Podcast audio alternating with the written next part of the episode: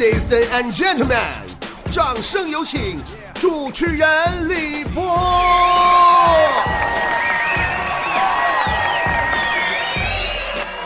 第五位作死男啊，就杨一笑。杨一笑咋回事呢？他的事儿比较简单。史书记载，狂人杨一笑者，其悲志曰：初从文，三年不中，后习武，校场发一矢，钟鼓励，竹之初，虽学医有所成，自传一良方，服之竹。反正啥意思呢？就说这小杨啊，就是脾气不好。刚开始学文，考三年没考上，一急眼不学了，改学武了。后来呀，这武场上也没整明白，一急眼不学了，改学医了，那当大夫。后来呀，终于是学有所成，研究出来一剂药方，一急眼自己吃了。死了！还有史上第六大作死男啊，汉武帝的儿子广陵王，天生是勇力过人呐。这位壮汉生平不爱金银财宝，也不爱美女一夜情啥的，就爱跟熊掐架。哎呀妈！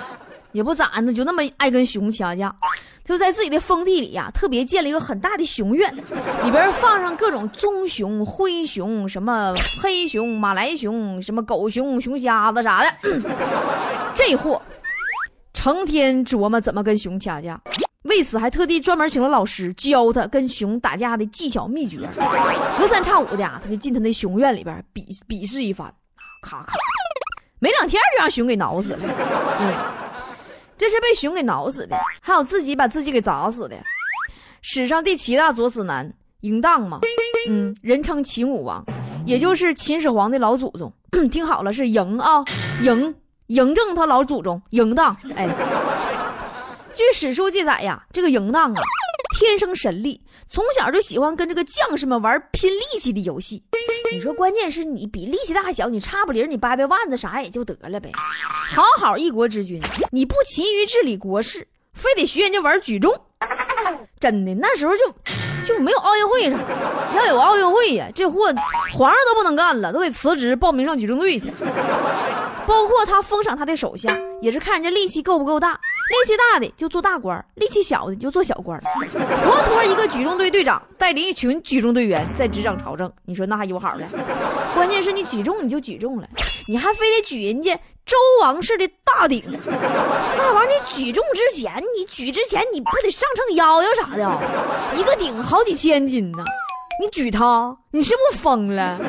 那玩意儿拿大吊车往起吊的那都是啊。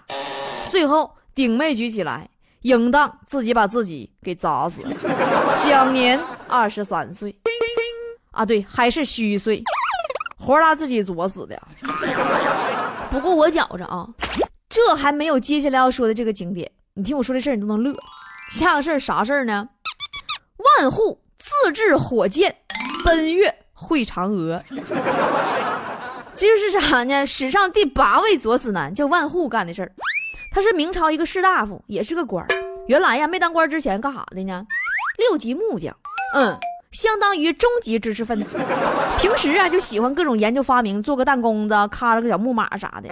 后来就被拉去当兵嘛，在军队里边改造了不少啊刀枪车船，被封为士大夫。这个万户啊，一直就有个梦想，就是想上天搂嫦娥 啊。为了实现他的这个飞天搂娥的梦想啊。他特地打造了一辆蛇形战车。话说，这一天，万里晴空碧云天，今夜红枫人心甜。万户手持两个大风筝，坐上了那辆蛇形战车。战车上。埋着用火药做成的四十七支火箭，然后命令手下点燃引线。手下说：“领导，我有点害怕，万一飞不上去，掉下来摔死咋整啊？” 万户说：“怕怕个六怕怕，有啥好怕的？你就等着哥飞进月亮搂嫦娥吧。于是手下把引线点着了，只听“砰”的一声巨响，飞车瞬间离开了地面，升向了半空，然后就再也没有然后了。当然，他们也没有掉下来被拽死，因为战车在半空中就被炸烂巴了，他们是被烧死的。当然，这事情还得分两面说。光明的说法是万户献身科学，为人类的航空飞天事业做出了表率和尝试。但是，虽然他的初衷是上月亮上去搂嫦娥。我说我说嫦娥姐姐，你在想些什么呀？你有没有后悔自己的选择？我说我说嫦娥姐姐，你在想些什么呀？一个人的夜晚，默默守着小月兔。我说我说嫦娥姐姐，你在想些什么呀？你有没有后悔自己的选择？我说我说嫦娥姐姐，你在想些什么呀？一个人的夜晚，默默守着小月兔。接下来说呀，史上第九大作死男，明朝永乐皇帝的二儿子朱高煦，no 作 no 带就是他的座右铭啊。明朝永乐皇帝呢叫朱棣，有两个儿子，长子呢叫朱高炽，体弱多病；次子呢叫朱高煦，勇猛过人。虽然呐，朱棣特别宠爱他的二儿子啊小旭，但是这人啊太过骄横，嗯，然后这个脾气不好。我发现呐，这 no 作 no 带这都脾气不好的。然后这朱棣权衡之下呀，就立了新帝仁厚的长子朱高炽为太子，封朱高煦呢为汉王。这汉王朱高煦呀，也是一个擅长作死的人嘛。啊，咱刚才不说了吗？他的一生啊，差不多可以构成一部标准的作死教材了，特别漫长。听我慢慢给你讲啊。哎呀，老曲折了，可纠结了。嗯，他封地呀，原来在云南，他呢嫌地方太偏，不去。他爹就把他封地改到青州了。他又嫌地方太穷，啊，还不去。他爹后来实在没招了，说：“儿子，你到底上哪上哪啊，宝贝儿啊？”啊，朱高煦说：“我哪不想去，爹，我就想搁南京待着。”他爹说：“那也行，那你就搁我爸俩待着。关键是，你说你搁你爹爸俩待着，你就消停的，不得，天天带个大部队上街游行去，逮谁跟谁呜呜圈圈，说自己像唐太宗。你说你是不疯了？那世人都知道，唐太宗。”是咋起来的？干掉个儿爹和个儿哥弟弟啥的，才当上皇上的。你现在，你爹还活着，你哥也挺欢实的，你自比唐太宗，你要干哈？你这不是作死，你是干哈？啊！完了，他爹就急眼了吗？要把他废了。他大哥心软，就给他求情，说爹算了吧，我这二弟没别的毛病，就有点缺心眼儿，差不多得了。后来呀，他才被改封到山东的乐安。可即便这样，朱高煦还是坚持不懈，把他的作死风格发扬光大呀。几年以后，朱棣驾崩了，朱高炽呢顺位当上皇上了，叫明仁宗。但是啊，这孩子身体不好，当十个月皇上就死了，就得是太子继位。可是太子当时不在京城，就得先往回赶。朱高煦一看，哎呀，太好了，这我要是在太子回去的路上埋伏着。干掉太子，我就是皇上了。于是，他带领着他的大部队，浩浩荡荡，一路敲锣打鼓的就去埋伏了。啊，大哥，你不知道打埋伏是需要保密的吗？后来太子一看，说算了，我就别走我二叔等着这条道了。你说我惹乎他干啥？我就换条别的道吧，就换条别的道就回京了。再后来呀，这太子都登基快俩月了，他二叔还搁那埋伏着等他。这哪是二叔啊，这就是二货呀！但这还不算完呢，朋友们。后来呀，朱高煦一看这太子已经登基了，一咬牙一跺脚，说：“那我就真造反了吧！”就打进京去了。进京啊，还没等进门呢，就那大侄给擒拿了，啊，跟提溜小鸡崽子似的给抓起来了。咱该咋是咋的，抓起来他亲戚里道的，也没把他咋地，就给他关到宫里头了，不让他出去。你说，身为一个叛国的王爷，不砍头，不发配边疆，不进天牢，这已经算是最好的结局了吧？但问题又来了，朱高煦的人生座右铭不是 “no 做 no 带吗？有一次啊，这个朱瞻基就他的大侄儿，这皇上啊想起这造反的二叔了，夏朝就合计看看我老叔干啥呢，对吧？这长时间了，一直搁那关着，你别憋出点啥毛病咋整？你说送点好吃啥的？你看人这大侄儿多好，他呀就去看他老叔去了。他老叔呢，趁朱瞻基走进院子的时候，搁角落里啪嚓伸出一条扫堂腿，给人家下绊，把自己大侄儿皇上给绊个大跟头。你说这你这，你说他是不是作啊？你说你这哪里是造反呢？朱高煦，你这小人生啊，活的简直就是个闹剧。你这，但朱瞻基脾气再好也没法忍了，对不？但他还是不想下狠手，就是吩咐这个底下的侍卫啊，搬了一口铜缸，把朱高煦啊给扣缸里边了。你说现在想想过去那人呐，也挺有意思。皇上一急眼，把哥老叔扣缸里了。你这也是逼到实在没招了。说实话，我要朱高煦吧，我就老实搁缸里待着。你等皇上消气儿了，我起码我还能留条命，对吗？我天天好吃好喝搁宫里待着呗，不不出去了吗？能咋的？想干啥干啥，你啥也不缺。但朱高煦不行啊，他不能做 no die 吗？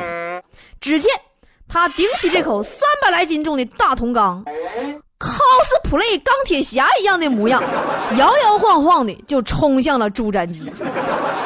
朋友们，我说句公道话，这要再不死，老天爷都不干了，你就妄称作死派。果然呐，朱瞻基直接下令侍卫在缸下边堆满了柴草木炭，活活把朱高煦给烤串了。一代左神，最后也算死得其所呀，没有辱没 no 做 no die 的真谛呀。他这曲折的小人生啊，我就啥也不说了，还是接下来说咱们今天最后一位，也是史上最著名的作死男啊。接下来这位呀，这个 no 做 no die 啊，特别有名，谁呢？最后一位，唐宋八大家之首韩愈，都听过吧？对吧？当时皇上谁呀？唐宪宗，也算是励精图治，让国家从安史之乱中啊缓过劲儿来了，有点中兴的迹象。这有点好日子了，他就想整点文化产业啥的，就整了个跟文化有关的项目。但是当时担任刑部侍郎的韩愈表示不服。你说照理说，这事儿吧应该归礼部管，你跟刑部屁关系都没有。你说。你你说你算哪个哪哪门子葱呢？你说这，那韩夫子大义凛然呢，坚决要给皇上洗洗脑治治病，把这种不正之风赶出朝廷。于是就有了著名的那篇奏章，叫《老虎屁股我敢摸》啊，不是，对不起啊，应该叫，呃，历史史书上叫《建迎佛骨表》。对，文章大概意思我跟你说啥意思啊？就是皇上啊，你说你一天杨了二正，能不能别嘚瑟了？你说历史上像你这样式的皇上啊。基本没有一个好下场，都早死啊，没有长寿的。总之啊，你干的这个事儿不行，就坑爹。哎呀妈，别提了，唐宪宗这点小热情，被韩夫子一盆冷水给浇的，拔凉拔凉的，气屁了，沙子心都有。说你个小瘪犊子啊，你侮辱我智商也就算了，你还咒我早死，你要你要干哈？后来还大家伙大臣们啥的好顿劝，那才算完事儿。后来呀，韩愈因为这个事儿被贬了。写了一首诗，叫《左迁至蓝关世侄孙湘》，就是写给他侄孙子的。他侄孙子是谁呢？不是别人，正是后来专门职业干韩愈当初反对的这个事儿的传说的人物韩湘子。你们个人打个人脸吗？出尔反尔嘛，对不对？其实这个韩愈呀，他有好多事儿，咱们今天节目时间关系，我不多说。他在历史上也是一个最典型的唱高调、摆姿态，自己却根本没原则，说一套做一套的代表。现在很多这样人和现象也都存在，比如说饭店都贴着拒绝二次用油，但私底下基本用的都是二次用油。那高速公路上贴着拒绝超速，但谁敢保证高速公路自己的工作人员就一次没超过速？超市里卖的蔬菜都贴着有机绿色的商标。前两天我好信儿，我买完拿质检局检测去了，一点不扒瞎，真事儿，没有一样是有机的啊。前两年啊，满大街游行喊拒绝日货，我当时一看那照片，现场拿照相机的全是索尼的。回到我们身边来看。所有的人都在喊着孝敬父母，而又有几个人能真正做到常回家看看呢？所有人都在喊着爱岗敬业，而真正爱岗敬业、坚守岗位、拿自己工作当生命的，又有几个人呢？反反反反反反反反反反反正我我算一个。今天的节目就是这样，主持人李博携全体幕后团队，感谢您的收听，明天同一时间再见了。細雨大風濕透黃昏的街道，抹去雨水，雙眼無辜地仰望，望向孤單的晚燈，是那傷感的記憶。再次泛起心里無數的思念，在脸上，愿你此刻可会知，是我衷心的说声。